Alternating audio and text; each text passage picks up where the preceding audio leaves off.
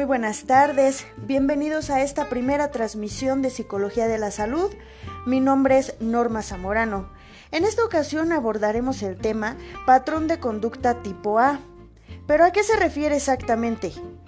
Bueno, definiendo patrón de conducta, es un modelo que integra rasgos de personalidad, creencias y actitudes y ésta se ha dividido en tres tipos, A, B y C.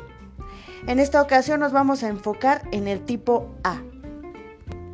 El patrón de conducta tipo A es considerado un patrón de afrontamiento a las demandas del entorno para intentar controlarlo, por ejemplo, los retos del mercado laboral, donde encontramos competitividad y recompensa del trabajador, forzando al individuo a vivir contra reloj, ocasionando ambientes estresantes debido al clima laboral, relaciones sociales evaluación en su desempeño, entre otros.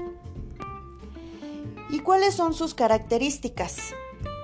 Se puede decir que las personas con este patrón de conducta tipo A se encuentran alertas todo el tiempo, sus expresiones faciales son tensas, caminan apresurados y todas las actividades las quieren hacer rápido, con cierta actitud retadora, siendo hostil y competitivo, tienden a tener más adicciones como a las compras y a los móviles como la tecnología, lo que a su vez ocasiona problemáticas interpersonales debido a que todo lo quieren dominar, presentan tensión y agresividad derivado del estrés.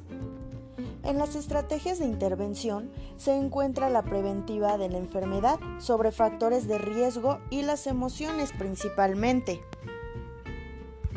En estas estrategias se afronta al paciente para que haga frente a las cuestiones que le producen ansiedad, focalizando el problema para así poder manipularlo en respuesta emocional o conductual ya que el patrón no está determinado genéticamente, sino es adquirido por antecedentes sociales y culturales, así también su proceso de aprendizaje.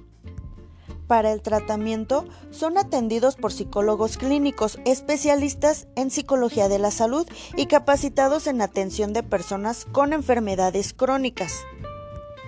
A través de la terapia se busca eliminar el sufrimiento del paciente, dándole habilidades para afrontar los problemas que tiene y así intentar mejorar su salud, tanto física como emocional.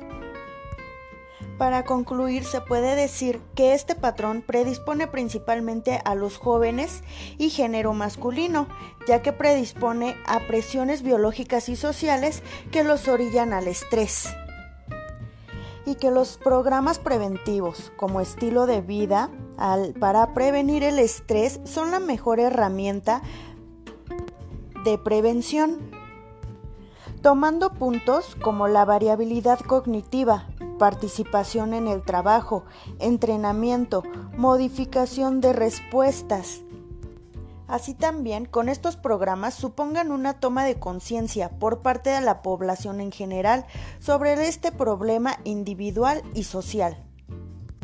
Bueno, hasta aquí llega la información de esta transmisión, no sin antes agradecer a la audiencia y esperando que les haya sido grata esta información. Mi nombre es Norma Zamorano y les deseo un excelente día.